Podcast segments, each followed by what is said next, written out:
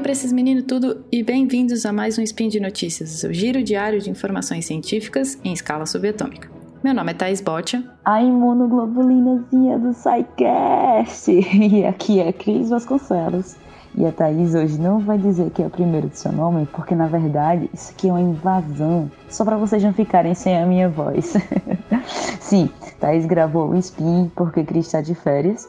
Mas, como sempre, as notícias que estão aqui têm minha assinatura embaixo, nós avaliamos e olhamos tudo direitinho só para atualizar vocês. Fiquem aí com a Thaís e tudo que ela disse é muito verdade. E hoje, dia 10 Gaian do calendário Decatrian e quinta, 28 de junho de 2018 do calendário gregoriano.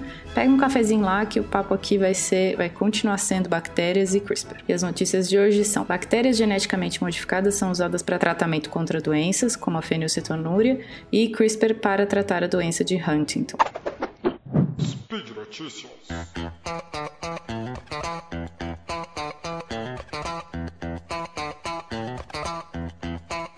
E a gente vai para a nossa primeira notícia, que é: bactérias geneticamente modificadas são usadas para tratamento contra doenças como a fenilcetonúria. A gente geralmente toma remédio como antibióticos para se livrar de infecções bacterianas quando a gente tem uma, né? Agora tem uma abordagem nova, entre aspas, e meio estranha, que está ganhando atenção, que é transformar bactérias geneticamente modificadas em medicamentos. Várias empresas estão testando se as bactérias manipuladas podem tratar condições que afetam o cérebro, o fígado e outros órgãos e até mesmo matar outros micro-organismos nocivos. Mas, embora os órgãos reguladores americanos, tipo o FDA, tenham aprovado esses testes de vários tipos de bactérias modificadas como uma forma de terapia genética, ainda restam algumas dúvidas né, sobre a capacidade delas de compartilhar DNA é, entre si e se vai criar algum risco de segurança a longo prazo. Mas falando disso tudo, como que isso funciona, né? Estou indo muito longe sem explicar o que está acontecendo. Os pesquisadores que publicaram esse estudo que eu estou colocando aqui para gente no Spin e vai estar tá linkado no post, eles tiveram como alvo a doença fenilcetonúria, que consiste na deficiência de uma enzima na via de degradação do aminoácido fenilalanina. Quando a gente não degrada esse aminoácido completamente, os metabólitos intermediários se acumulam nas células e eles podem ser tóxicos, matando os neurônios, por exemplo. Aí já viu o problema, né? Mas por que isso? Por que usar bactéria como tratamento? Eles transformaram uma bactéria Escherichia coli, que já é bem conhecida da área médica, com uma enzima da via de degradação da fenilalanina, ou seja, essa enzima que falta nas pessoas que têm essa, essa doença, eles colocaram o gene que produz essa enzima numa bactéria e aí ela passa a produzir pra gente a enzima que tá faltando. Gênio, né? A técnica ainda precisa de uns detalhes pequenos, como uma proteína de transporte, como se fosse um Uber levando a enzima da bactéria para as nossas células. E não é que deu certo? Primeiro, eles começaram a fase de testes clínicos involuntários saudáveis, ou seja, infectaram indivíduos com dois tipos de bactérias: as que continham o gene para enzima e umas bactérias vazias, normais sem esse gene que, continha, que codificava a enzima.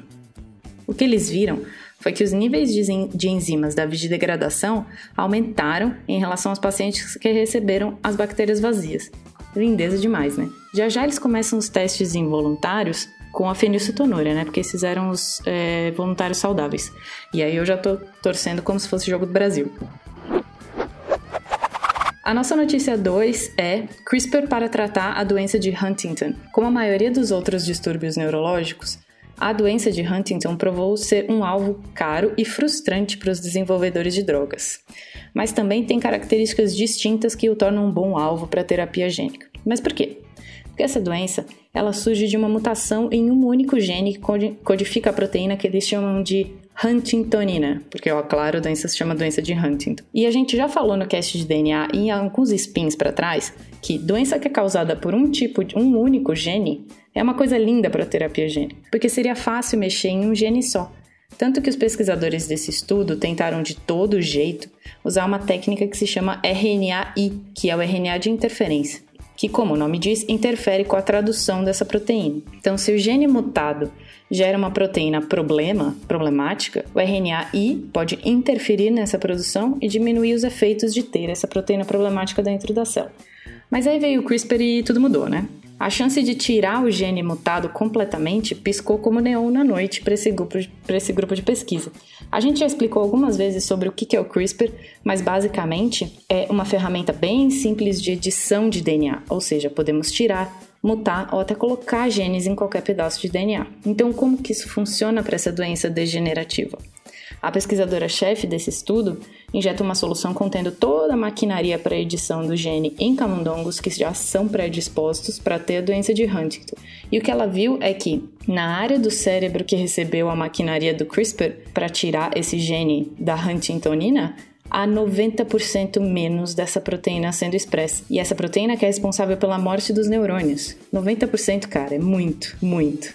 Tudo bem que eu estudo em camundongo, mas mano, que lindo isso. Imagina quando chegar em humanos. Imagina a Copa. Assim, terminamos um spin esperançoso, assim como eu estou, para essa Copa de 2018.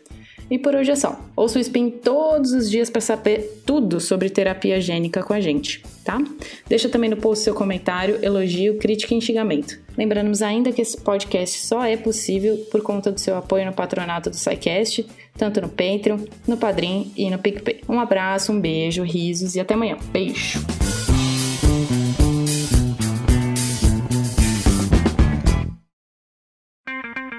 Edição por Felipe Reis.